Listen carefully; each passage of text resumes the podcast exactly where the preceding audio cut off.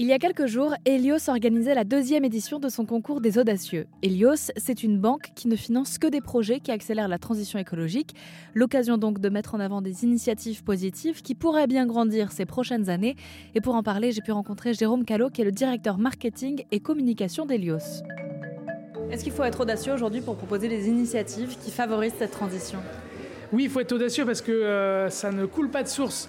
La facilité, c'est... Euh, d'aller s'approvisionner au bout du monde pour pas cher, euh, de ne pas tenir compte des droits sociaux euh, des gens qui travaillent, euh, de proposer des, actions commerciales agressives pour pousser à la consommation, de ne pas faire le choix de la, réparabilité pour favoriser l'obsolescence programmée.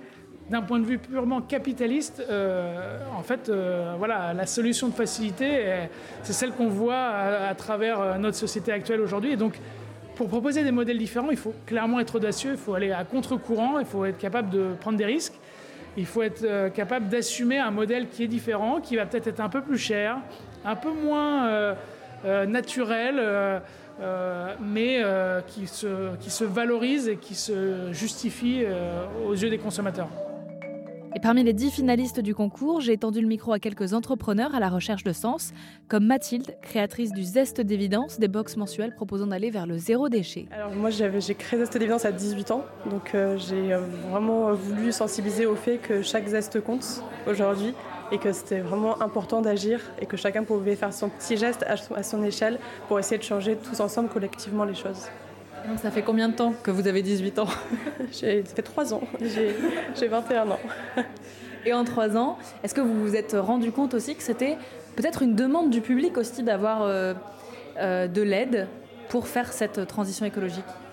Oui, tout à fait. Et euh, c'est vraiment en fait pour essayer de faciliter le quotidien avec des alternatives désirables, puisque ces produits sont tous personnalisables. On offre des produits en tissu upcyclé et ces, tissus sont vraiment euh, une manière en fait supplémentaire de venir réduire encore plus l'impact de l'alternative au quotidien et du coup d'avoir un produit qui est zéro, qui ne sera pas jeté, qui est zéro déchet, zéro plastique, qui a été conçu à partir de l'économie circulaire, donc vraiment d'être jusqu'au boutiste sur la démarche.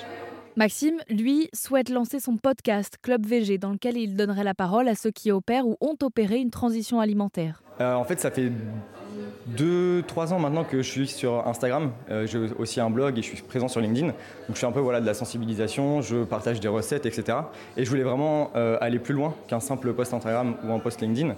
Et donc j'ai eu l'idée du podcast pour voilà, toucher vraiment plus de monde, pour avoir un contenu aussi plus impactant, plus profond, plus personnel voilà, être dans les oreilles des, gens pendant plusieurs dizaines de minutes, même pendant plusieurs heures des fois, c'est vraiment un échange complètement différent qu'un simple post Instagram. Xavier, quant à lui, propose de faciliter les voyages à vélo partout en France. je pratique euh, le cyclotourisme depuis une bonne dizaine d'années.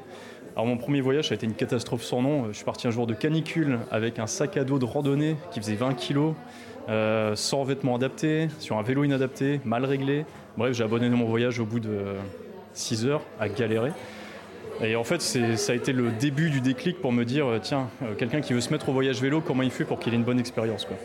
Et donc, euh, historiquement, ce qu'il faut faire, c'est partir avec des gens expérimentés qui, eux, soit ils ont déjà vécu une galère, soit quelqu'un leur a montré comment on fait. Et donc, via Epona, c'est un des, objectifs, c'est de répondre à ce besoin-là, de proposer du conseil aux gens qui veulent s'y mettre. Mais pas que. Via Epona, c'est aussi un moyen pour les gens qui connaissent un peu, beaucoup, ou vraiment beaucoup, le voyage vélo pour faciliter leur organisation et le partage. Vous l'aurez compris, chaque projet a du sens et apporte des solutions pour mieux consommer, mieux agir, mieux être, mieux travailler ou encore vivre ensemble. Comme quoi, des audacieux, il y en a en France pour améliorer notre quotidien et ça, c'est plutôt rassurant. Pour en savoir plus sur le concours des audacieux organisé par Helios, rendez-vous sur rzn.fr.